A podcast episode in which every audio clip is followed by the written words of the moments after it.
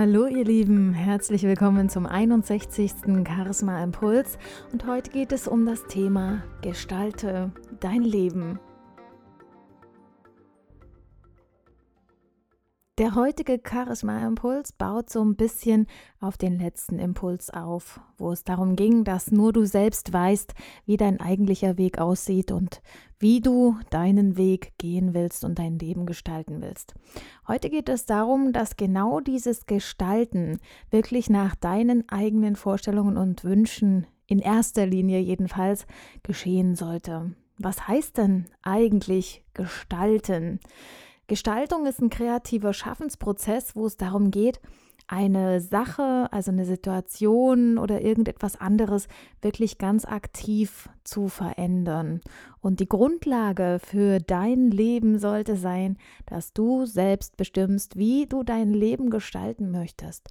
Und ich hatte die Woche jetzt ein Gespräch mit jemandem, wo das Thema wieder drauf kam, dass gerade zu Beginn unserer Selbstständigkeit uns viele, viele Steine in den Weg gelegt wurden, beziehungsweise viele Menschen uns erzählen wollten, wie wir es richtig machen, beziehungsweise wie wir es falsch machen. Ne?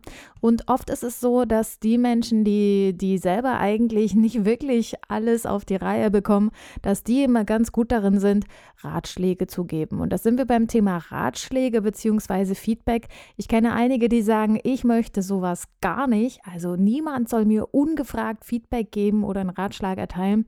Ich persönlich bin da ein bisschen anderer Meinung, denn ich höre mir gern von jedem die eigene Meinung an und entscheide dann selbst, was ich mir persönlich annehme. Und wenn es um, um das Thema geht, gestalte dein Leben selbst. Also das Thema, was wir in dem Gespräch hatten, war zum Beispiel, dass ähm, viele Menschen damit nicht gut klarkommen, wenn ich zu ihnen sage, dass ich meine Termine oft nicht vor um 10 mache oder dass ich ganz bewusst sage, ich möchte nicht jeden Tag acht Stunden am Stück arbeiten. Da werde ich oft schräg angeguckt und ich persönlich sage mir aber, mein Gott, wenn das mein Lebensziel ist, dann stehe ich da auch voll und ganz dahinter. Das ist das, was ich machen möchte, das ist das Leben, das ich mir vorgenommen habe. Und wenn die Menschen dann auf mich zukommen und sagen so, nee, kannst du doch nicht machen, das musst du anders machen oder hier, äh, wir sind da ganz anderer Meinung, dann können die Menschen das gerne sein. Aber du selbst solltest genau wissen, was du für eine Vision hast, was du für ein Ziel vor Augen hast und dann natürlich auch darauf hinarbeiten. Und ähm, das, was am Anfang oder was auch manchmal immer noch so ein bisschen hochkommt bei mir, ist dann das schlechte Gewissen. Ja, wenn, wenn, also hast du bestimmt selber schon mal gehabt, so Situationen, in denen du anderen irgendwas über dich erzählst, wo du vielleicht sogar total stolz drauf bist und denkst so, wow, Mensch, das habe ich geschafft in meinem Leben und das möchte ich dir jetzt erzählen.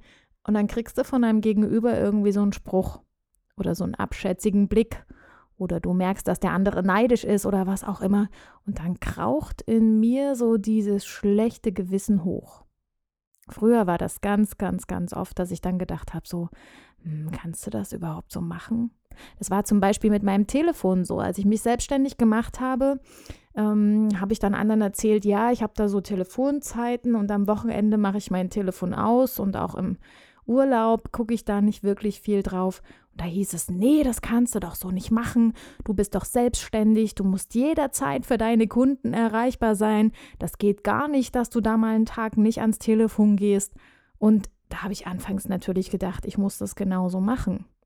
Bis ich dann für mich selbst erkannt habe, dass mir das viel zu viel Stress macht. Und dass ich meine Kunden auch so ein bisschen erziehen kann. Bei mir ist es zum Beispiel so, dass ganz viel Kontakt über E-Mails passiert oder dann eben auch über persönliche Gespräche. Telefonate führe ich nur sehr selten und wenn, dann mache ich mir Telefontermine aus. Denn es ist ja so, bei Geschäften, Geschäfte haben auch Geschäftszeiten, wo man da sein kann oder wo man anrufen kann. Und genauso ist es ja auch bei Selbstständigen. Warum sollte dieses Wort selbstständig wirklich der Realität entsprechen, dass du selbst und ständig erreichbar bist? Also, du solltest für dich selbst festlegen, was sind deine Prioritäten, wie möchtest du nach außen hin wirken, wie möchtest du auftreten und vor allem aber, wie fühlst du dich wohl? Mit welchem Lebensstil? Was kannst du mit deinem Gewissen vereinbaren?